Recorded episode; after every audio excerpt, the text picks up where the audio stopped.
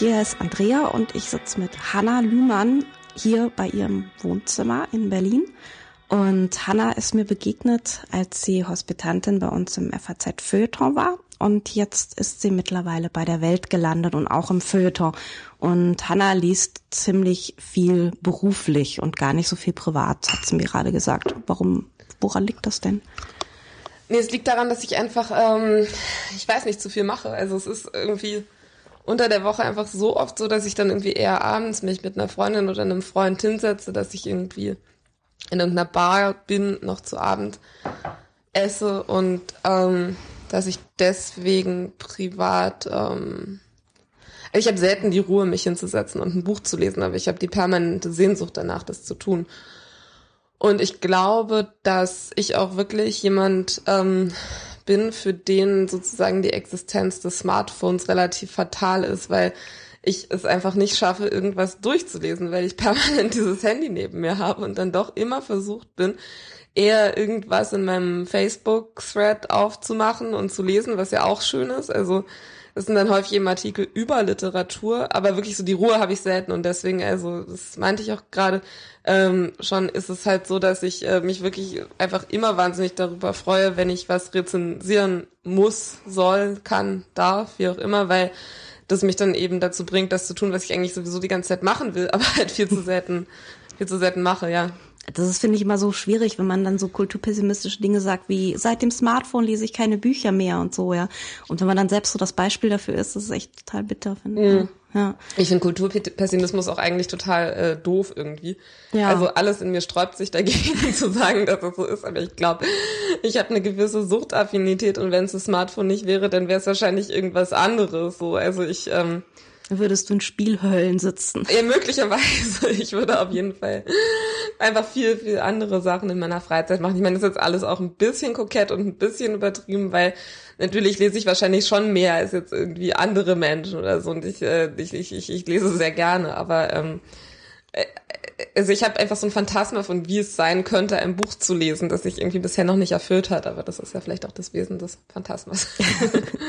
also dieses, dieses äh, abends im äh, großen Lehnsessel sitzen Absolut. und so. Ja. Oder halt in meinem Schaukelstuhl. Ähm, ja, der Schaukelstuhl. Der gerade neben uns äh, steht, der von meiner Großmutter ist. Ähm, genau, ja, so. Und das dann halt doch irgendwie ohne Smartphone. Ja. Aber ich bin keine Kulturpessimistin eigentlich. Also. Hm. Ähm, liest du denn jetzt, wenn du beruflich liest, hast du das Gefühl, du liest andere Sachen, als wenn du nur privat lesen würdest? Naja, dadurch, dass mein Leseverhalten immer so was ein bisschen Eklektisches hat, irgendwie kann ich das gar nicht so genau sagen. Also ich habe das Gefühl, ich bin wahnsinnig, ähm, also ich, also ich bin jemand, der Sachen mit so einer Agenda verfolgt. Und ich unterstelle, glaube ich, anderen Leuten teilweise, dass sie bei ihr Musik hören oder bei ihrem Lesen irgendwie sowas haben wie so eine Art von Plan oder Struktur oder Hauptinteresse oder so. Und das habe ich irgendwie gar nicht so. Also ich glaube, ich habe schon sowas wie dann irgendwie ein äh, kritisches Urteilsvermögen, aber es ist äh, halt irgendwie oft so, dass ich Sachen einfach lese, weil sie mir halt irgendjemand gibt oder weil halt irgendjemand sagt, das ist jetzt toll. Und dann lese ich das und dann finde ich das toll. Und das geht mir mit beruflichen Sachen auch so. Also ich finde natürlich nicht alles toll, was ich beruflich lesen muss. Mhm. Also ich verreiße auch Bücher manchmal. Ähm, aber es ist für mich eigentlich eher sowas wie eine Erweiterung meines normalen Empfehlungskreises, wenn jemand aus unserer Literaturredaktion zu mir kommt und sagt so, hey, hast du nicht Lust, die und die zu besprechen? Und ich lerne eigentlich fast jedes Mal was Neues kennen. Also manchmal ist es natürlich auch Autoren, die ich schon kenne, aber insofern Nee, kann ich nicht so sagen. Kann ich echt nicht so sagen. Also ich glaube, man entdeckt mehr irgendwie. Also ich habe jetzt in letzter Zeit so ein paar äh, amerikanische Autorinnen äh, gelesen, auf die ich jetzt, glaube ich, nicht unbedingt gerade so gekommen wäre, wenn, äh, wenn ich nicht hätte drüber schreiben sollen. Also halt höchstens in, also würde sagen, nicht, nicht qualitativ anders sozusagen oder nicht inhaltlich anders, aber halt einfach in Kreise erweitert, die ich sonst vielleicht nicht so kennenlernen würde. Mhm. Was war denn das letzte, was du so gelesen hast, was dir noch im Gedächtnis ist? Muss ich jetzt gerade mal drüber nachdenken, weil es wäre jetzt natürlich relativ einfach, einfach das zu nehmen, was ich als letztes gelesen habe, aber da ist es ja klar, dass mir das im Gedächtnis geblieben ist. Das war Lydia Davis ähm, mit äh, ihrem äh, Kurzgeschichtenband ähm, Kann's nicht, will's nicht heißt das und mhm. ähm, das habe ich sehr gemocht. Das habe ich aber eben auch rezensiert. Also die Autorin ist auch äh, überhaupt nicht neu. Die gibt's schon seit Jahrzehnten und die hat auch mal den Man Booker Prize gewonnen. Ähm, und die, die mochte ich sehr, sehr gerne, weil die so ganz äh, lakonische, ganz repetitive kleine Sachen schreibt. Also ich fand den neuen Band wirklich toll. Da sind teilweise ähm, Träume drin, die aber eigentlich gar nicht also wirklich Träume sind, wie sie mir dann erzählt hat, als wir uns gerade getroffen haben. Ähm, er hatte gestern Abend ein Tischgespräch, muss man dazu, glaube ich. Ja. dazu muss man ein kleines Tischgespräch ist ein ganz wunderbares Format, also zumindest für Redakteur und ähm, Interviewpartner ist es sehr angenehm, wenn man essen gehen kann gemeinsam mit einem Autor oder mit irgendjemandem, der einen interessiert. Also es ist nicht nur ein literarisches äh, Format, es sind halt einfach Begegnungen mit Leuten, die man aus irgendwelchen Gründen interessant findet und dann geht man essen. Man muss auch darüber schreiben, was man gegessen hat. Also das Porträt ist dann so, dann gibt es meistens ein Foto von der Person, die man getroffen hat und darunter dann noch äh, so eine Art stilisierten Abdruck äh, der Rechnung. Das ist ja so dieser Selfie-Journalismus, von dem jetzt alle reden. Ne? ich weiß nicht. Also das Format ist, glaube ich, ähm, bei der Welt schon älter als das Wiederaufkommen des Begriffes Selfie-Journalismus. Mhm. Ähm, also ich würde tatsächlich eigentlich sagen, dass das vielleicht noch so ein relativ durchaus in einem positiven Sinne auch altmodisches Format ist. Insofern ist das halt eher sowas, also ich finde es halt sowas auf so eine angenehme Art und Weise altherrenmäßiges. Also ich finde, das könnte auch aus der, ähm, weiß nicht, aus der Buchmessenreportage äh, von irgendjemandem sein, der dann halt darüber schreibt, wie er seinen Freund irgendwie getroffen hat und irgendwie intellektuelle Unterhaltungen geführt hat bei Steinpilzrisotto oder sowas. Also ich finde es halt eher so diese Art von atmosphärischer Anreicherung, die dann in dem Fall eben durch diesen ähm, durch diesen äh, Zettel, also durch diesen durch die Rechnung, durch den Abdruck der Rechnung irgendwie nochmal mhm. verstärkt wird. Aber es ist nicht unbedingt von sich aus darauf angelegt, dass man da Selfie-Journalismus draus macht, aber man kann es natürlich äh, mhm. daraus machen. Es ist sehr frei. Ähm, wie ist das, wenn man so bekannte Leute trifft? Also jetzt zum Beispiel bei Lydia Davis. Ähm, wusstest du schon viel vorher? Hast du dir viele Fragen zurechtgelegt? Weil ich hätte da, glaube ich, echt Angst, dass man so peinliche Gesprächspausen hat. Irgendwann. Ja, hatte ich auch Angst. Also ich habe mir in dem Fall jetzt relativ wenige Fragen äh, zurechtgelegt, weil also ich ähm, hatte auch, ähm, also ich habe natürlich ihr Buch gelesen und ähm, ich hoffe einfach immer darauf, dass es funktioniert. Also das, was halt so ein bisschen schwierig ist, ich glaube, ich habe immer so die Vorstellung, so ja, man versteht sich doch irgendwo und ich finde auch wirklich einfach alles interessant. Also ich finde, ähm, ich finde es interessant äh, zu hören, was ihr Sohn beruflich macht. Ich finde es interessant zu hören, ähm, wo sie sich die Ohrringe gekauft hat, die sie äh, gerade ähm, anhatte an dem Abend und über die wir dann auch tatsächlich viel geredet haben. Also es ist halt immer so ein bisschen so eine Abwägungssache, aber ich glaube, ich bin generell so, dass ich irgendwie eher dazu neige, mich einfach mal in Situationen hineinzugeben, was ähm, und dann zu schauen, was passiert. Aber klar, es ist, es ist schrecklich, man kann sich anschweigen. Und gestern bei uns war das auch definitiv so. Also ich glaube, sie war am Anfang so ein bisschen ähm, verunsichert, dass ich sie jetzt nicht direkt über ihr Werk dann gleich ausgefragt habe. Und das hat sich dann irgendwie aber erst später am Abend ergeben. Mhm. Ich finde es auch mal ganz schrecklich, mit Künstlern über ihr Werk zu reden, wirklich. So. Also. Manchmal ist das auch gar nicht so schlecht. Also ähm, mhm. wir hatten letztens ein Interview, kann ich mich grob erinnern, dass es in der Redaktionskonferenz erzählt wurde ähm, mit Feridun Zaimoglu und der total ja. überrascht war, dass äh, die Interviewpartnerin, also unsere Redakteurin, nur über sein Schreiben reden wollte und nicht über wie wie ist es denn mit Ihnen als Türke so, ja, weil wenn ja. du dann so eine Vorzeigeposition halt einnimmst, dann ähm, überlagert die manchmal das Werk auf so eine unangenehme mhm. Art. Mhm. Ja. Aber da war das dann bei ihr wahrscheinlich nicht so, oder? Nee, oder was nicht. wofür steht sie denn eigentlich? Steht sie für irgendwas oder? Also für mich einfach für so eine ganz großartige Art von weiblichem amerikanischen Intellektuellentum. Mhm. Also sie ist irgendwie so jemand, der sehe ich sofort so eine bestimmte Art von von von Landhaus oder sowas vor mir außerhalb von New York. So Haus in den Hamptons oder genau, so, ja? Genau. und einfach, also ich sehe sie wunderbar bei irgendwelchen Empfängen stehen, wo sie sich dann mit anderen Schriftstellern aus Manhattan oder so unterhält, wenn sie sich abends irgendwo Alle treffen. im weißen Leinenanzug. Ja, alle im weißen Leinenanzug, genau. Und also einfach, ich kenne Amerika nicht, ich war nie da, aber für mich ist sie uramerikanisch auf eine bestimmte Art, die ich mir so zusammen fantasiere. Mhm. Aber ähm, was ja eigentlich auch immer so was super amerikanisches ist, sind so diese diese langen, sehr elegischen Romane, so diese ähm, wir fangen bei Adam und Eva an und dann tun wir noch irgendwie die Geschichte des schwarzen Blues mit rein und landen dann am Ende bei irgendeiner Haushälterin oder so, ja. Mhm. Ähm, sie ist ja dann eigentlich eher jemand fürs kleine Format, ne, meintest du? Ja, genau. Ja. Also sie findet auch zeitgenössische amerikanische Literatur äh, relativ schrecklich, hat sie mir gesagt. sie liest momentan auf ähm, Deutsch von Peter Bichsel, heißt der, glaube ich, ist ein Pe- ja, Schweizer. Ja. Spricht man den so aus? Ich glaube Bixel, aber ich Bixel, bin mir auch nicht mhm. sicher. Und sie liest das auf Deutsch, weil äh, ihr jemand gesagt hat, dass, ähm, dass, dass, dass, dass Deutsch keine Sprache sei, äh, in der man sich wiederholen könne. Was ich auch Aha. ganz merkwürdig fand. Also ich finde, das ist eine ganz merkwürdige Aussage über eine Sprache, weil es ja in jeder Sprache Ja. möglich ist, sich zu wiederholen. Ich lese gerade ein Buch, da wiederholt sich's nur. Ja? Alles. Was liest du da? das ist dieses Möbelhausbuch, das mache ich dann im nächsten Podcast, komme ich ja nochmal genauer drauf. Weil Ja. es war, ist eindrücklich schlecht. Und auf Ich Deutsch. freue mich sehr auf den Versuch. Ja. Nee, ähm, und dieser Peter Bixe wiederholt sich anscheinend auch viel, was jetzt aber natürlich nicht unbedingt äh, wahrscheinlich äh, stilprägend ist für das, was er macht. Und das fand ich ganz süß von ihr, dass sie sich wirklich so entlegene ähm, Sachen raussucht, dann in anderen Sprachen. Also sie mag die kurze Form und sie mag nicht fiktionale Werke sehr gerne, hat sie gesagt. Und sie, klar, ja, also es sind ganz, ganz mini, mini Texte. Ähm, also ich kannte auch schon mal, glaube ich, irgendwie was von ihr aus so einem äh, Sammelband, der hieß Die kürzesten Geschichten der Welt oder so. Und da sind ähm, mh, ja, da sind halt einfach ja die kürzesten Geschichten der Welt zusammengetragen. Ich überlege gerade, weil mir da eine von A.L. Kennedy, die ich auch sehr mag, äh, haften geblieben Oh ja. ist. Ja, aber ich, ähm, ich weiß nicht mehr, es ging um eine Trennung. Es war eine Trennung in einem Satz, also nach der Trennung eigentlich. Aber ich erinnere mich jetzt gerade nicht mehr genau, wie die Geschichte ging, sonst könnte ich sie nacherzählen.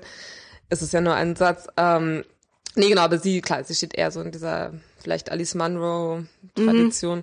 Ja, ja, Ähm, die wären mir jetzt auch irgendwie in ja. Sachen weiblich äh, grob nordamerikanisch und äh, Ja, genau. Weil ich so. auch immer nicht weiß, ob der Vergleich dann so gerechtfertigt ist über solche äußerlichen Sachen. Also ich habe ihn jetzt irgendwie einfach mal gemacht, weil ähm, ja, genau, also weil sie mir halt so eingefallen ist. Ähm, nee, aber sie ist eine Meisterin des Kleinen. Mochte ich sehr gerne.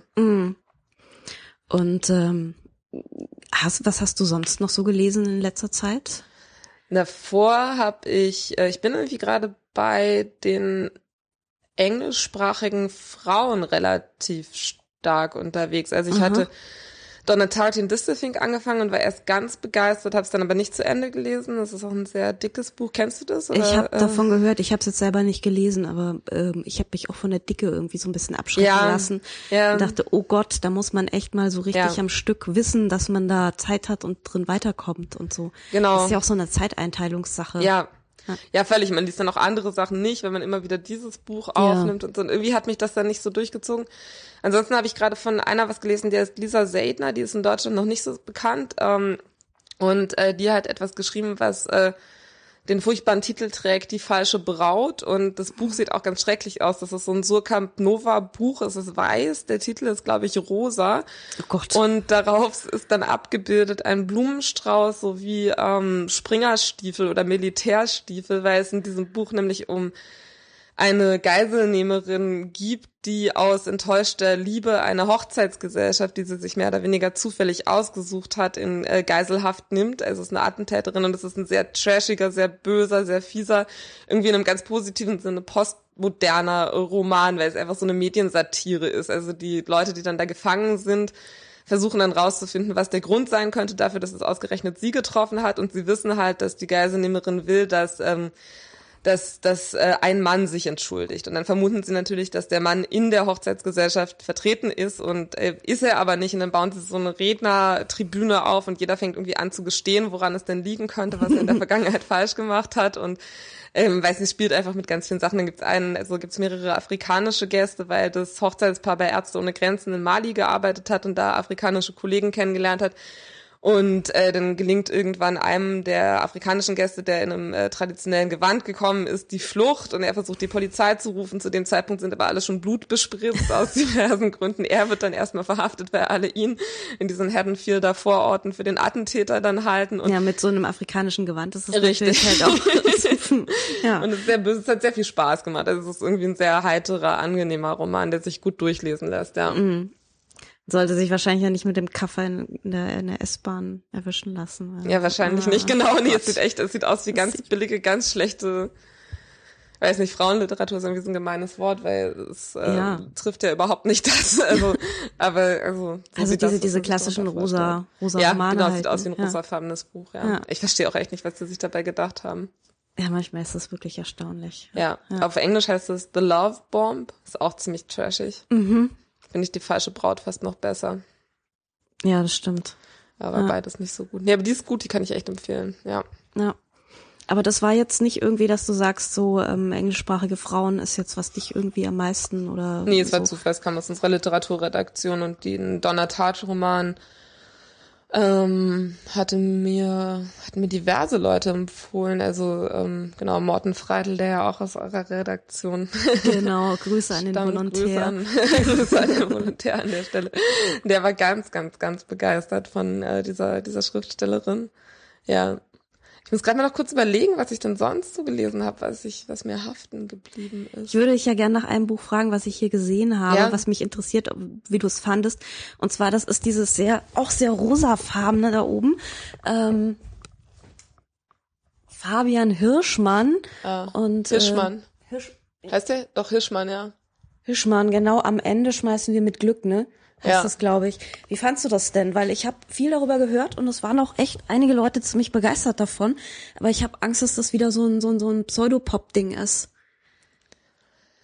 Ja, also nein, ich finde, er hat eine gute Sprache, also mhm. muss ich wirklich sagen, und es ist auch relativ stringent äh, erzählt. Also es handelt davon, äh, dass ein Junge, der, also ein junger Mann, der glaube ich Lehrer ist oder Referendar, Refer, oh Gott, wie heißt das denn? Refer, Referendar, Referendar ja. ist.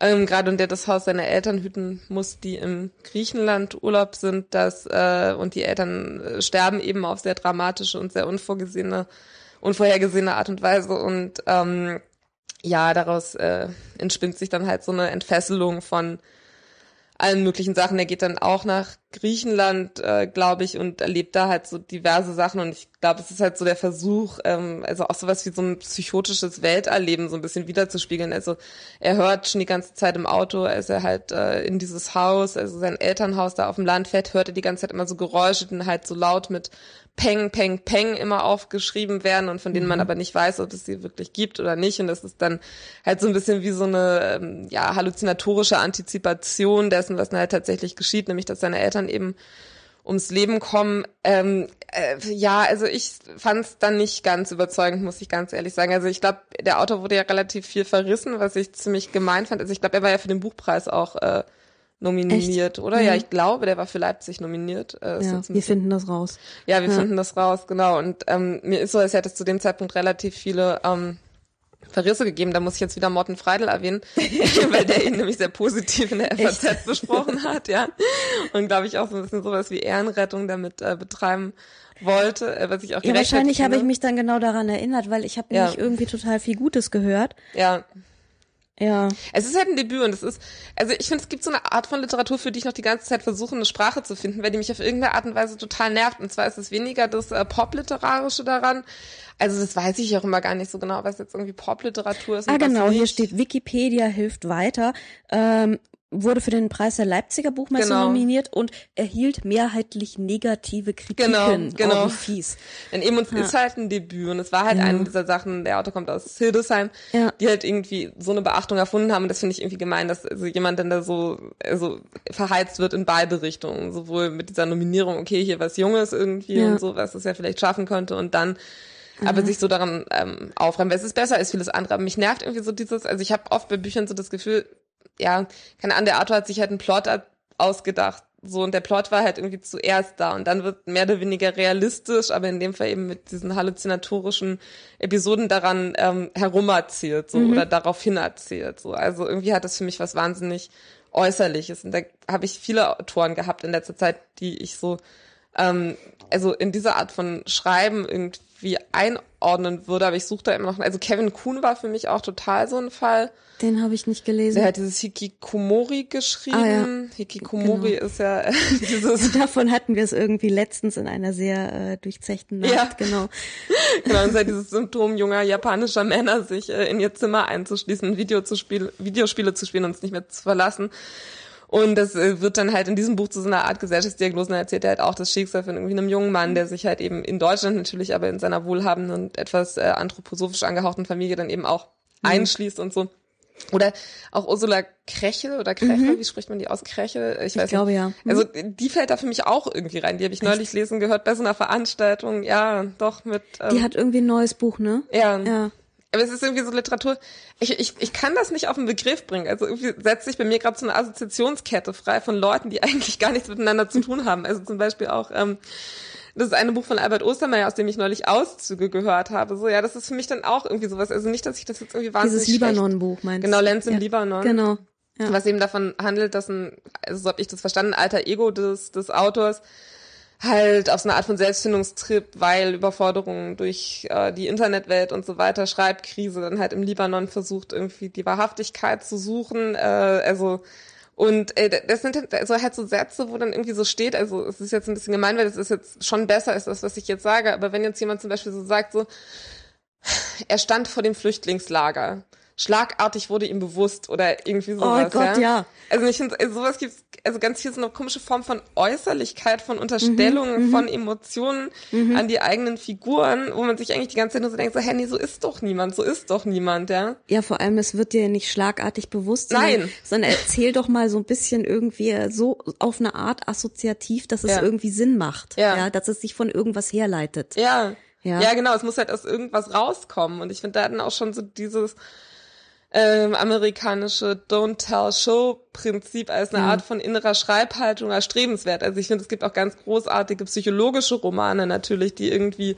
nur introspektiv sind oder die irgendwie ganz, ganz, ganz viel explizieren oder auch erklären oder irgendwie durchdifferenzieren oder sowas. Aber ich finde, also ich würde auch fast sagen, es hat irgendwie dann doch was mit Authentizität zu tun. Also Authentizität jetzt natürlich nicht im Sinne von irgendwie so klischeehaft naiv, ja, das muss jetzt irgendwie authentisch sein oder sowas, mhm. aber einfach so eine Art von Stimmigkeit oder aus dem Stoff heraus sich ergeben von Schreibhaltung, was das irgendwie wahrhaftig macht. Authentizität ist ja eh auch so ein, so ein seltsamer Kampfbegriff, den man immer gerne nimmt, wenn es irgendwie unterschichtig wird. Ja, stimmt, das so, ne? auch. Aber das so, Clemens Meyer ja. ist total authentisch, ja. weil da wird voll viel gesoffen. Ja, genau.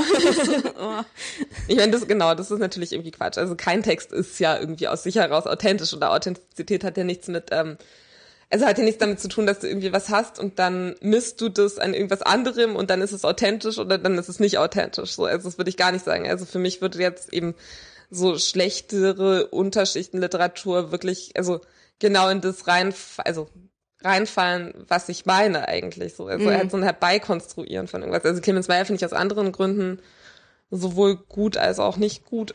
Ja.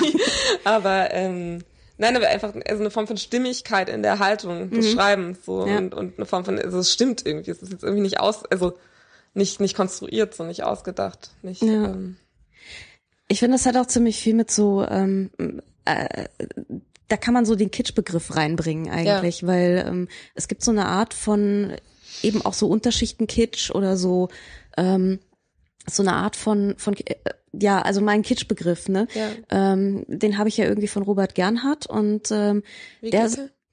Wie geht der? Der der sagt, Kitsch ist ungenau gefühlt. Ja. Und ich versuche seit irgendwie vielen vielen vielen Jahren, seit Robert Gernhardt in Frankfurt seine Poetikvorlesung gehalten hat, ja. versuche ich den irgendwie zu widerlegen, aber ja. das als Arbeitshypothese hat er sich jetzt dermaßen bewährt, dass ich beschlossen habe, dass das jetzt auch mein gültiger Kitschbegriff ja. ist.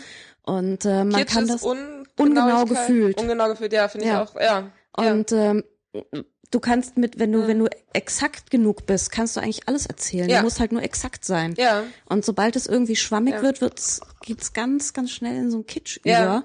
Ja. Ähm, ja. Stimmt. Das erinnert mich jetzt wieder an was anderes, wo ich jetzt zum dritten Mal mottenfrei erwähnen muss. Weil er gesagt hat, ähm, ich weiß nicht, von wem er das hat oder ob er sich das ausgedacht hat, aber er meinte immer so gut gedacht ist gut geschrieben, also jetzt in Bezug auf ähm, journalistische Artikel. Ja. Irgendwas fand ich daran stimmt auch bei journalistischen Artikeln, dass es ja schon so ist, dass wenn du das Gefühl hast, du hast den Gedanken wirklich, dann mhm. kannst du ihn auch aufschreiben, dann findest du auch eine Schriftsprache dafür. So.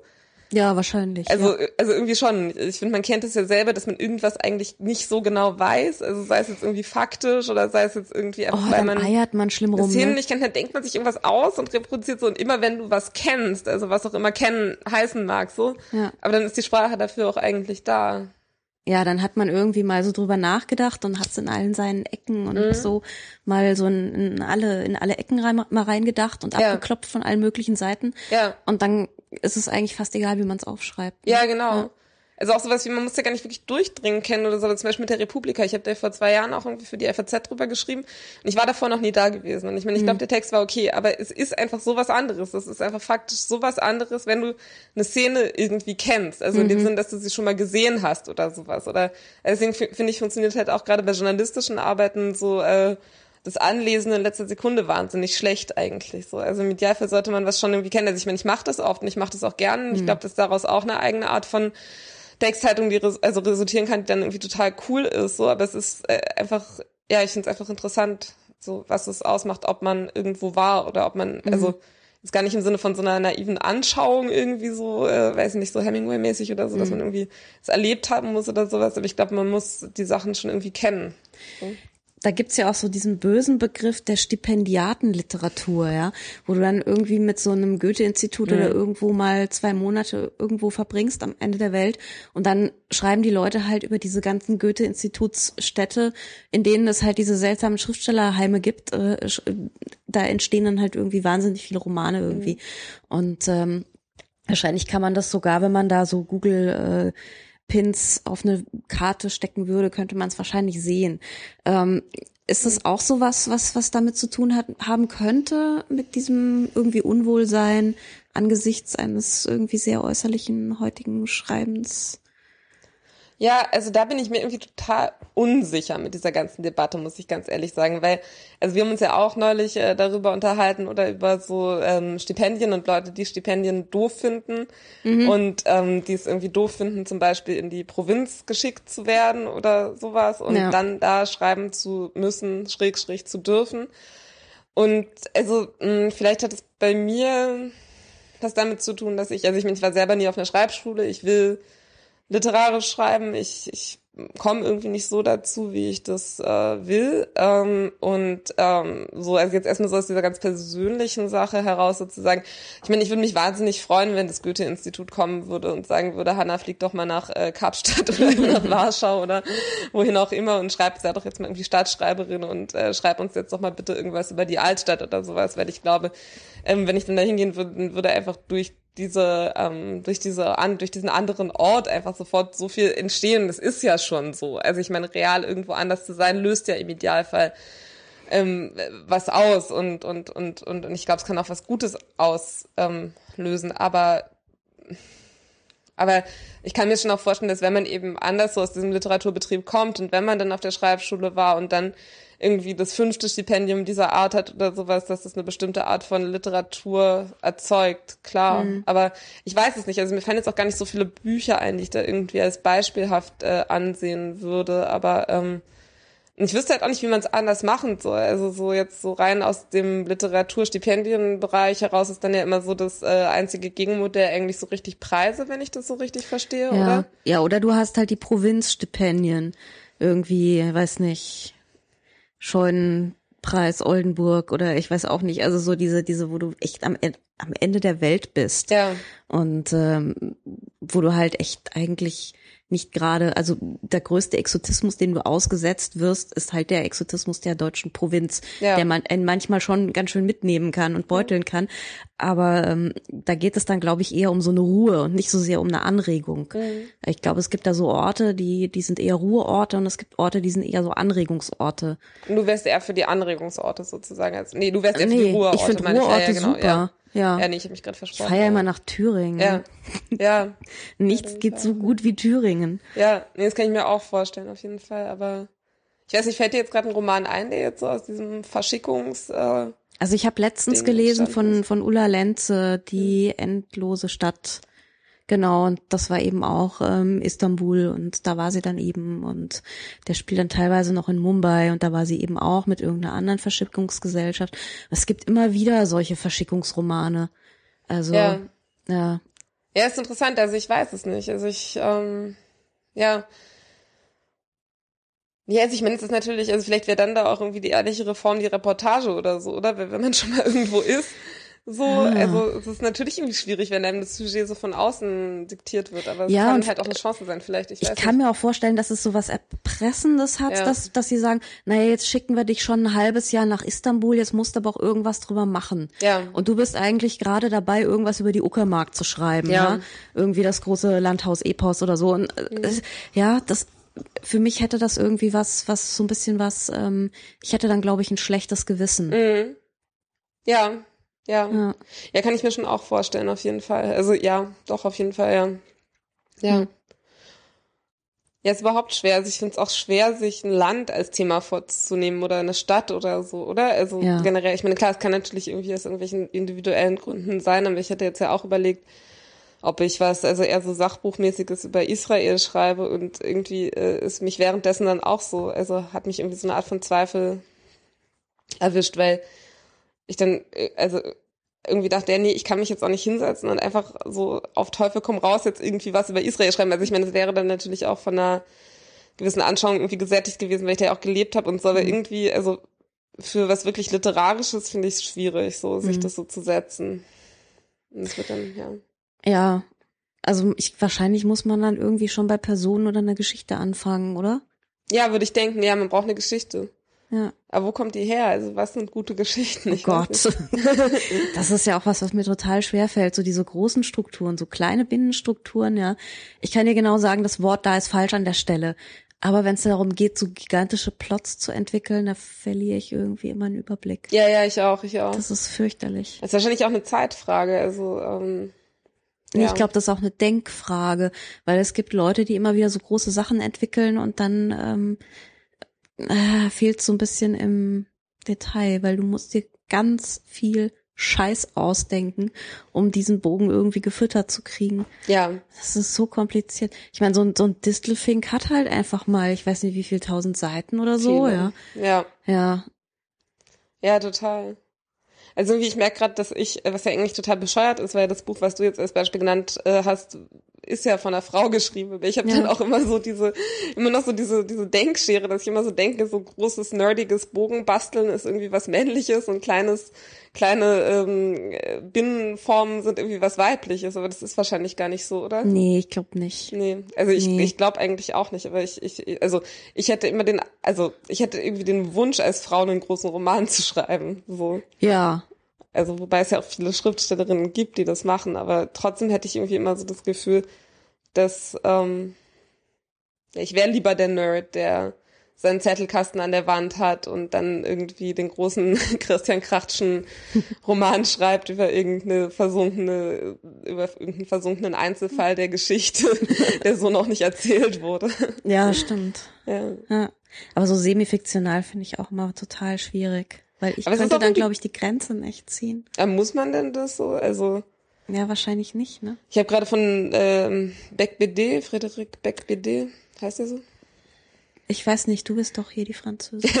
ja, nee, also ich habe von dem gerade eine Geschichte gelesen über die ähm, erste Liebe von Salinger. Mhm eine Una und ähm, also die schreibt man O-O-N-A und ich mochte das mhm. Buch wahnsinnig gerne und er hat das halt auch, also es ist alles real, aber er hat halt so dieses super charmante Vorwort geschrieben, in dem er so sagt, ja, naja, ich habe es wirklich redlich und nach bestem Wissen und Gewissen sozusagen irgendwie recherchiert, wie es ist. Und es gibt aber halt einfach so natürlich dann diese Grenze von, wie es hätte sein können. Und er hat es ausgemalt. Also es ist ja wie ein Ausmalbild mhm. dann irgendwie. Und das ist ja schon noch irgendwie großartig, glaube ich, fürs Schreiben, wenn dir dein, ähm, dein Fantasieren von von einer irgendwie faktischen oder auf jeden Fall irgendwie äußerlichen Struktur schon vorgegeben ist. Also eigentlich wäre das, glaube ich, für mich jetzt so die ideale Geschichte, wo ich wirklich was habe, so, ähm, wo ich die Eckdaten habe. Ich weiß, mhm. da hat noch niemand was zugeschrieben und dann muss ich es nur anmalen. Also mhm. ich glaube, es gibt auch so einen Stand, wo du dann so viel über jemanden gelesen hast, dass es einfach automatisch so ist, dass es in dir ein Eigenleben entwickelt. Und ich glaube, mhm. das wäre für mich eigentlich so die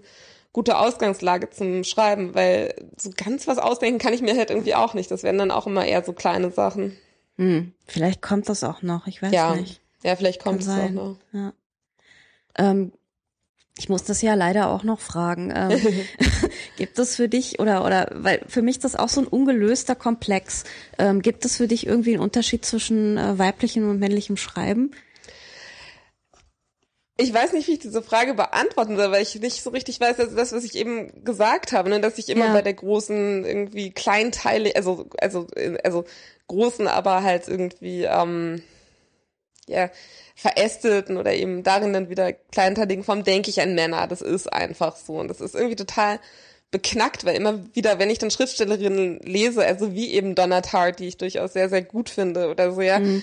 dann denke ich mir jetzt so, nee, das ist Quatsch, das ist einfach nicht so. Und wenn da jetzt irgendwie ein männlicher Name draufstehen würde, dann würde ich auch denken, dass das von einem Mann erzählt ist, weil ich da jetzt wirklich keinen Unterschied kenne. Mhm. So, ich überlege, also, ähm, ich finde es auch total schwierig, ehrlich ne? gesagt. Ich ertappe mich aber momentan dabei, dass ich lieber Bücher von Frauen lese. Ich ja. weiß auch nicht warum. Ja. Aber also einfach so als Zufall, also die Autorinnen sind dann halt weiblich oder würdest du schon sagen, ja. dass darin irgendwas ist, was diese Bücher auch verbindet? Ich weiß es nicht. Also ich habe, ich habe jetzt wirklich irgendwie festgestellt, als ich so die Bücher für den für den äh, nächsten Podcast zusammengelegt habe, ich mir echt gedacht so, nee, du musst jetzt einen Mann dazu nehmen. Ja. Das kannst du nicht bringen. Ja? Und jetzt hast du ja einen, den du verreißen wirst, oder? Ja, und ich habe auch noch einen guten. Ja. Aber ähm, also ich, ich war auch sehr begeistert von, äh, von Tex Rubinowitz. Aber ähm, mhm. ich greife in letzter Zeit irgendwie eher zu Büchern von Autorinnen. Und ich kann es mir nicht so recht erklären, mhm. finde, dass die aber momentan einen echt ganz guten Job machen. Mhm. Irgendwie und mich mehr interessieren. Und ich ja. weiß, weiß aber nicht genau warum. Ja. Ja, es ist wirklich sehr, sehr schwer zu sagen. Also ich habe auch das Gefühl, also so meinte ich auch schon, ich lese ja auch gerade viele Frauen, Amerikanerinnen, aber also Sadie Smith hat ja in diesem Interview gesagt, ähm, dass sie als junge Schreiberin immer so diese Illusion hatte, dass es eigentlich möglich sei, jedes Buch zu schreiben. Mhm. Und das fand ich ganz interessant, weil, also ich kenne das Gefühl. Also genau und da hat genau sie hat ja gesagt, äh, man schreibt irgendwie ganz viele verschiedene Bücher, denkt man so, und am Ende stellt man fest, die ähneln sich halt doch alle. Genau, so, genau. Das und jeder ich auch von außen könnte das sagen. Das ist auch was, was ich mich ganz oft frage, weil also gerade als Journalist schreibt man ja auch dann irgendwie manchmal so Texte, die halt irgendwie eher Pflicht sind oder sowas. Ja. Und ähm, also wo ich dann das Gefühl habe, also die Leute wissen jetzt nicht unbedingt, dass ich das geschrieben habe, wenn ich da jetzt den Namen von meiner Kollegin oder meinem Kollegen drunter knallen würde, aber wahrscheinlich wüssten sie es doch. Und vielleicht gibt es auf eine ähnliche Art und Weise auch sowas wie eine Signatur von Weiblichkeit oder Männlichkeit. Also ich weiß nicht, ob das so ist, aber ich überlege es gerade, ob es vielleicht so sein könnte, also dass mhm. bestimmte Romane doch nur von Frauen hätten geschrieben werden können oder so. Also ich meine, es ist ja sowieso so, es ist ja eben einfach nicht austauschbar so. Also der Autor, der das Buch geschrieben hat, hat ja in diesem ja. Vollzug, dass er es geschrieben hat, dieses Buch irgendwie erschaffen. Also es ist banal, ja. aber es ist ja halt einfach äh, komplett, also also jeder Roman ist ja einzigartig und kann nur, also per Definition sozusagen nur von der Person, die ihn halt geschrieben hat, geschrieben mhm. worden sein. Und äh, wenn dazu halt dann Geschlecht gehört, dann würde ich halt schon sagen, dass es wahrscheinlich irgendwas mit dem Text macht, so weil Texte sind ja nicht ortlos und so weiter und so weiter und halt auch wahrscheinlich nicht nicht geschlechtslos, aber es ist halt wahrscheinlich viel subtiler und jetzt gerate ich auch schon wieder in so ein semi-literaturwissenschaftliches Geschwafel rein, weil ich es wirklich einfach nicht weiß. Ähm, ja, aber das stimmt schon, das ist einer von den von den Parametern, die der halt hat. Ich meine, er ist mhm. irgendwie weiblich oder amerikanisch oder mitteleuropäisch oder afrikanisch oder was sonst woher, stammt einem bestimmten Kulturkreis ab, einem bestimmten ja. Milieu und hat dann eben irgendwie auch ein Geschlecht. So. Ja. ja. Und das merkt man ja schon auch. Also, es hat natürlich auch wieder was damit zu tun, wie Sachen verkauft werden und so. Also, Gott, ja. wenn jetzt alle Texte irgendwie nur so, so quasi wie so eine Lebensmittelproduktion in der DDR in grauen Umschlägen ohne Bilder oder so verkauft würden, dann wüsste man ja auch nicht, hat der Text jetzt ein Geschlecht oder hat er keins. Also es ja. hat ja auch viel damit zu tun, was ich, dann hast du ein Autorinnenfoto oder ein Autorenfoto, dann. Ich guck da ja echt schon drauf, muss ja, ich gestehen. Ich auch, total. Und man sieht dann auch, also von dieser Lisa Sedner, also das Buch mit der falschen Braut, was ich vorher erzählt habe, dann guckst du auch hinten rein und dann, ich weiß noch, wie ich diesen Moment hatte, so zusammen mit meiner Kollegin Mara Delius und wir haben uns halt über die billige Aufmachung von diesem Buch irgendwie so ein bisschen äh, belustigt, so, und haben wir reingeguckt, dann meinten wir beide, nein, die sieht ja schon seriös aus. Doch, doch. ganz süß und ganz seriös. das war dann so unser Urteil. Und ich meine, also, sowas hat man ja oft, dass man Autoren irgendwie niedlich findet oder irgendwie toll findet oder mhm. irgendwie gut oder so. Also wir fanden halt, die sieht halt aus wie eine seriöse New Yorker Frau so. Mhm. Und ähm, ohne das Foto wäre die Rezeption dann vielleicht auch irgendwie minimal in irgendeinem Dreh.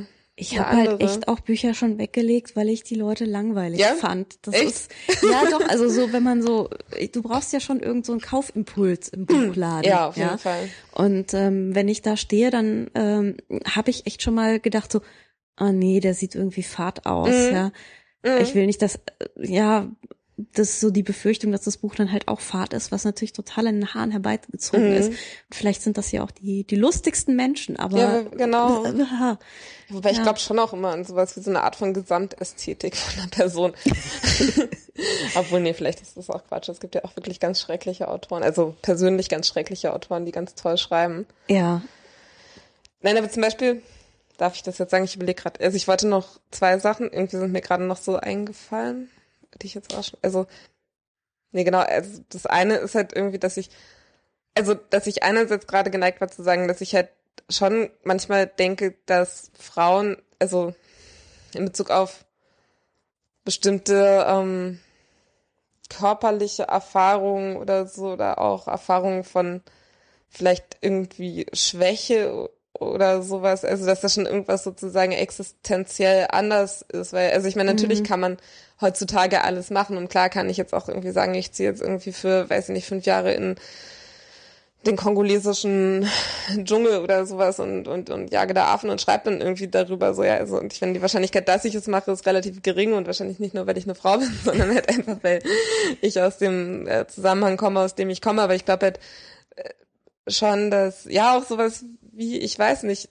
also, hm, also ich weiß nicht, wie ich das sagen soll, ohne dass es naiv aber eben Körperlichkeit, also auch sowas wie, also so als heterosexuelle Frau, äh, Sex haben oder sowas ist, also ist jetzt natürlich banal, aber ist ja auch was anderes als jetzt als heterosexueller Mann Sex haben. Und ich glaube einfach so bestimmte Erfahrungen von Verlässlichkeit, äh, Verletzlichkeit und und auch irgendwie sich vielleicht hassen können oder sich verletzen oder eben schwach sein oder sowas sind schon irgendwie doch eher weibliche Erfahrungen so und ich glaube auch nicht unbedingt, dass es an der Gesellschaft liegt, sondern teilweise mhm. an also natürlich auch, aber ähm, aber halt schon auch einfach daran, dass dass also dass Männer und Frauen also verschieden sind. Also ich würde auch nicht, dass das sozusagen, das, ich würde nicht finden, dass das das Haupt, ähm, die Hauptkategorie ist, die Menschen verschieden macht. Natürlich nicht. Also es gibt natürlich unendliche Binnendifferenzierungen von Identität und ähm, wahrscheinlich äh, treffen sich Menschen da auch in ganz unterschiedlichen Sachen. Aber ich glaube halt schon, dass, dass es was anderes ist, einen weiblichen Körper zu haben und eine Frau zu sein und einen männlichen Körper zu haben und so. Und ich glaube, das sind schon Sachen, die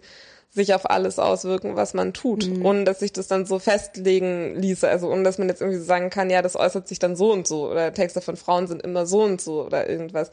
Also, aber ich glaube, das ist etwas, das so im Hintergrund halt einfach mitrauscht und was da ist und das mhm. müsste man dann vielleicht irgendwie rausfinden, aber vielleicht mhm. kann man das auch gar nicht. Ja, und dann, ja. Nee, genau, und dann, ähm, ist das jetzt irgendwie total sexistisch, was ich sage. Hau raus. Nee, nee, ist, ich frage, ob Nein. das jetzt gerade total sexistisch ist. nee, ich finde ich nicht, weil ich meine, klar, also das ist auch irgendwie ein Teil von mir. Auch wenn ich irgendwie manchmal denke, dass ich eigentlich eher männlich denke, aber mhm. ähm, ich denke halt auch nicht drüber nach, ob ich das jetzt als Frau sage oder nicht oder wie nee. oder also ich positioniere mich da nicht permanent selber ständig, wenn nee, ich über Sachen nachdenke, ja. gar nicht. Aber ähm, klar, ich meine, ich bin halt in einem bestimmten Körper drin und ja. äh, mit denen, der schleppt mich hier halt so durch die Welt. Ja, ne? Ja. Ja. Ja. Nee, dann so von Sachen, von wegen so Gesamtästhetik zum Beispiel. Also ich finde das ja bei Live Rand momentan irgendwie so ganz interessant. Also so, der hat ja so diese sehr vielleicht irgendwie kühle oder flächige Ästhetik so in seinen Büchern. Also mhm. flächig jetzt nicht im Sinne von oberflächlich, aber ähm, also ich glaube, es ist sehr leicht bei dem, was er schreibt, an so Pastellfarben zu denken und dann irgendwie sowas Kaltes, Flirrendes oder mhm. so. Und ich finde, der macht das ja jetzt so total auch als Autor irgendwie, ne? Also so, es wird ja immer stärker, so seine Selbstdistanzierung, äh, als, also als dieser irgendwie so ein bisschen, bisschen schräge, ein bisschen kühle, sich das Haar so mit einer Hand hinter das Ohr streichende mhm. Mann, so, und das finde ich, also das finde ich auch so was ganz Interessantes, so, so wirklich so ein, ähm, also wenn, wenn Autor und Werk irgendwie auf so eine Art und Weise auch so absichtlich dann irgendwie identifiziert sind. Also es ist auch so ein ganz komisches Vorantreiben von Ästhetik, finde ich. Mhm. Hast du den neuen Roman von ihm gelesen? Nee, habe ich noch nee, nicht. Ich einen nicht. Vorabdruck bei uns. Und okay. ich hatte auch schon mal Auszüge in Hildesheim gehört. Ja, nie. Weiß ich nicht, kann ich noch nee, nicht Nee, aber so Kobe County habe ich gelesen. Ja. Ja, du auch. Ja. Ja, ja, ja. Den fand ich ja eigentlich ziemlich Nee, ich fand's auch ziemlich geil, auf jeden Mhm. Fall. Also es ist auch sowas, woran ich mich noch so ein bisschen abarbeite. Also sowohl Leuchthaus als auch Kobe County Mhm. waren für mich irgendwie so total neue Erfahrungen. Also ich hatte echt mal wieder das Gefühl, krass, okay, da macht jemand was anderes. So Was war das andere, Kobe County? Leuchtspielhaus war sein Debüt, glaube ich. Ah, das kenne ich gar nicht. Und das ist auch ganz, also das ist, da geht's irgendwie um so eine ähm, Londoner ähm, Künstler-Bohem von so jungen Leuten und die suchen die ganze Zeit ähm, eine Künstlerin, die für sie halt so die, ähm, also die hat immer so, ja, Botschaften ähm, in den Straßen hinterlassen und hat für die alle eine riesengroße Rolle gespielt und die ist dann verschwunden. Und ähm, zwischendurch werden dann immer noch so Episoden aus einer Art von Film, Drehbuch eingebracht, an dem die eine aus dieser Gruppe schreibt und ähm, das geht schon so in die Richtung von dem, wie ich jetzt glaube, dass der neue Roman ist, also eher so Fantasy-mäßiger. Da geht es auch um so so Jugendkollektive und ähm, also in so in so ähm, in so irgendwie so delfinigen, pastelligen Parallel-Science-Fiction. Aber so, so, so Genresachen in, in die Hochkultur zu transformieren, hat man ja jetzt auch wieder, ne? Ja, das stimmt. Das An was denkst du gerade? Nein, also so dieses, ähm, irgendjemand hat doch letztens noch was Fantastisches geschrieben, es fällt mir jetzt aber gerade nicht ein. Ähm, Ähm, Ja. Bei mir klingelt aber auch gerade irgendwas, Ja, wenn du ne? das so sagst, auch fast, als hätten wir irgendwie in den letzten Tagen irgendwie darüber geredet oder so. Irgendjemand, der jetzt einen Science-Fiction-Roman geschrieben hat oder sowas, oder der es vorher nicht gemacht hat, oder irgendwie so ein Fantasy-Roman Fantasy. oder sowas. ähm, Dings, ähm, nee, das war der Brite, der ähm, ähm, Remains of the Day geschrieben hat. Ähm, ähm, ähm, ähm, Ishiguro, genau. Ah, okay. Kazuo Ishiguro. Und der hat jetzt auch irgendwie völlig out of the blue, äh, naja, nicht ganz out of the blue, der hat ja vorher schon was mit diesen Klonen geschrieben, Mhm. die halt so als, als ähm, Organspendebehälter für ihre ähm, Echtmenschen-Pendants herhalten. Wo ist Das das, war- was verfilmt wurde? Nein. Doch, ja. Ach so, genau. mit hier die Insel oder so, mit Scarlett Johansson oder wie heißt das? Nee, das Nee. war mit Kira Knightley, glaube ich. Okay. Egal. ähm, genau, und der hat ja jetzt auch irgendwie vor ein paar Wochen oder so kam das in England raus, so ein Fantasy-Roman geschrieben. Mhm. Und äh, ja, und jetzt halt sein, ich meine, Science Fiction ist ja eh immer schon so, es gilt ja so ein bisschen als das more sophisticated, glaube ich, weil Ja. es sich einfach doch auf eine Art stärker so mit, mit, mit, mit, das hat so dieses kühle, forschende, gesellschaftsrelevante Ja. schon irgendwie eher eingeschrieben. Ja, Ja. Ja, ja, das finde ich auch ganz interessant. Also, da fällt mir jetzt auch gerade wieder so total assoziativ zu ein, dass meine äh, Freundin äh, Theresia neulich bei Zeit Online einen Text geschrieben hat über ähm, Ex Ma Machina oder wie heißt der dieser neue? Ja. Wie spricht man das aus? Ex Machina, ja. Ja, genau. Und, und, und sie hat so ein bisschen die These aufgestellt, dass ähm, also dass Science Fiction, so wie sie im Film stattfindet, eigentlich ähm, in Bezug auf so Geschlechterfragen nie wirklich utopisch oder auch nur dystopisch ist, weil halt gerade so bei diesen relevanten Kategorien sozusagen, wo man gesellschaftlich sich was anderes vorstellen könnte, ähm, also halt immer die Klischees reproduziert werden. Also ich meinte, ihr fällt kein einziger cooler Science-Fiction-Film ein, in dem es eine Frauengestalt ist, die irgendwie so zum Beispiel als Cyborg oder sowas wirklich cool ist und wirklich was anderes macht, weil es dann doch immer so ist, dass die irgendwie so ähm, ja, halt im Endeffekt Sexobjekt oder halt wie bei ähm, wie bei Her heißt er doch, glaube ich, Mhm. oder wo er sich in diese Stimme von, ähm, von, von, ähm, also wo er sich quasi in diese Maschinenstimme von dieser körperlosen äh, Frau, die ihn da begleitet, verliebt. So, also das, dann ist es halt irgendwie eher sowas wie so ein omnipräsentes, verschlingendes, mütterliches äh, Mhm. Über-Ich oder sowas, aber dass es keine wirklich coole ähm, Frauengestalt gibt, ausgerechnet in dem Genre, was ja eigentlich per se darauf ausgelegt ist, eben gesellschaftskritisch auch zu sein und halt ganz andere Welten zu denken. Das fand ich irgendwie ganz interessant. Hm. Ähm, ja, Gegenvorschläge wären willkommen. Ich, mir fällt jetzt aber auch gerade nichts ein. Nee, mir auch nicht. Ja. Also sie meint, es gibt wohl irgendwas mit, wie heißt die, Tilda Swinton oder so, irgendwelche so mehr so Off-Geschichten, mehr so Ja. Art-House-Kram irgendwie, aber Äh, mir fällt jetzt auch nichts Aber, ein, wo es eine ja. wirklich coole, avantgardistische Frauengestalt gibt. Eine Cyborg oder so. Tilda Swinton als, also Tilda Swinton als Vampir ist mir noch in Erinnerung. Echt? Nee, kenne ich nicht. ich nicht das ist geil. Das ist äh, Only Lovers Left Alive. Ah, okay. Und ja, der ist wirklich schön. Ist doch Tim Burton, oder? Nee. Nee, Nee, das ist irgend so was ganz off, off, offiges Echt? auch. Zim, also ziemlich offig. Also so. Das war ähm, doch gerade so relativ groß in den Kinos, oder? das war, ja, ich habe es im Flugzeug gesehen Ja. und dachte so, oh, Tilda Swinton kenne ich nicht, angucken und war dann irgendwie ziemlich gebügelt. Ja. Und also der ist wirklich toll. Okay, muss ich mal angucken, ja. Ja. ja. Hm. Hm. Liest du Tja. Sachbücher? Oh Gott. ja, viel zu selten irgendwie. Also ich lese auch. Hm. Nee, momentan nicht so. Ich hatte irgendwie so eine Sachbuchphase mal. Mhm. Ähm, da war ich so, ich weiß nicht, so mit 16 bis paar 20 oder so, Mhm. habe ich eine Zeit lang überhaupt keine Literatur gelesen und nur Sachbücher, Mhm. weil mich so viele Sachen irgendwie so interessiert haben. Mhm. Und äh, seitdem jetzt aber eigentlich nicht mehr so häufig, muss Mhm. ich sagen. Nee, ich auch irgendwie nicht so richtig. Ich weiß nicht, ich habe immer das Gefühl, ich möchte dann auch nicht nur zur reinen Information lesen, sondern ich will dann auch irgendwie das, das literarische Extra, so diese Ja. Form, die Form, Ja, Ja. ja, ja. das Werk. Ich mag die Form auch sehr gerne. Ja. Hast du noch irgendeinen Tipp, den du loswerden willst? Einen literarischen Tipp? Ja. Hm, ich muss gerade mal nachdenken. Einen literarischen Tipp. Also die beiden Amerikanerinnen habe ich ja jetzt schon erwähnt, Lisa Seidner und äh, Lydia Davis, finde ich beide eigentlich relativ äh, unbedingt ähm, empfehlenswert. Ähm, hm. Ich finde, man sollte die unendliche Geschichte wieder mehr lesen. Das Echt? ist mein alles allergrößtes Lieblingsbuch aller Zeiten. Echt? Ja, Krass. ja.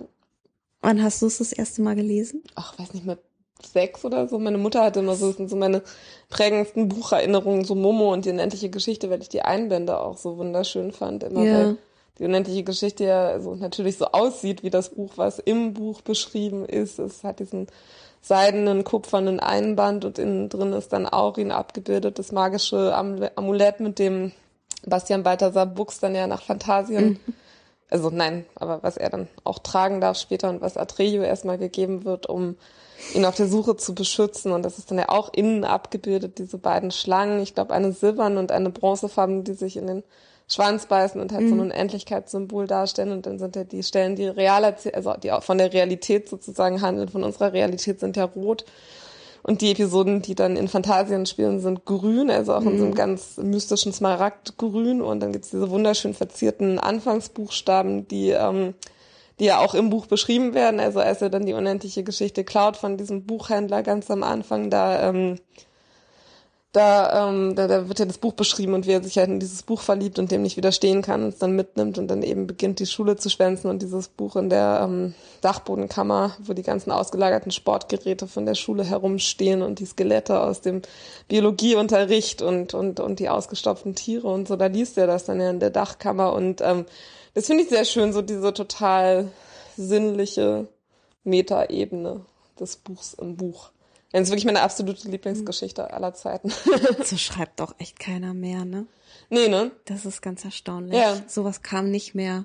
Gab's Ja. vorher nicht, gab's danach nicht. Ja. Ja. Und da ist auch so, so viel Kluges drin, einfach irgendwie. Also, ich weiß nicht, so diese ganze, wie er dann das Nebelmeer durchqueren muss und dann in diesem Enderhaus landet. Ähm, Und auch echt unheimliche Sachen, finde mit ich. Morg. Ich finde das so grauenhaft mit Morg, dem Werwolf. Ich äh, Mhm. kann, also wirklich, ich habe dieses Buch bestimmt 20 Mal gelesen und ich habe jedes Mal dann irgendwann angefangen, die, also die, die Szene mit dem Werwolf ähm, zu überspringen, weil der wird ja sozusagen beauftragt, um, um, um die Rettung Phantasien sozusagen zu vereiteln und ähm, rennt schon die ganze Zeit als so eine Art äh, sich langsam manifestierender Schatten hinter Atreyu her, während der auf der großen Suche ist. Und dann ist irgendwann Atreyu im Gelichterland angelangt und ähm, das Nichts frisst halt schon alles um ihn herum raus und auf. Und ähm, da sind diese ganzen, ähm, das Gelichterland ist halt eh so eine Art unheimlicher dystopischer Ort innerhalb von Phantasien und ähm, da sieht er dann diesen Zug völlig verrückter Hexen und Vampire sich selbst geißelnd als so eine Art Narrenzug ins Nichts springen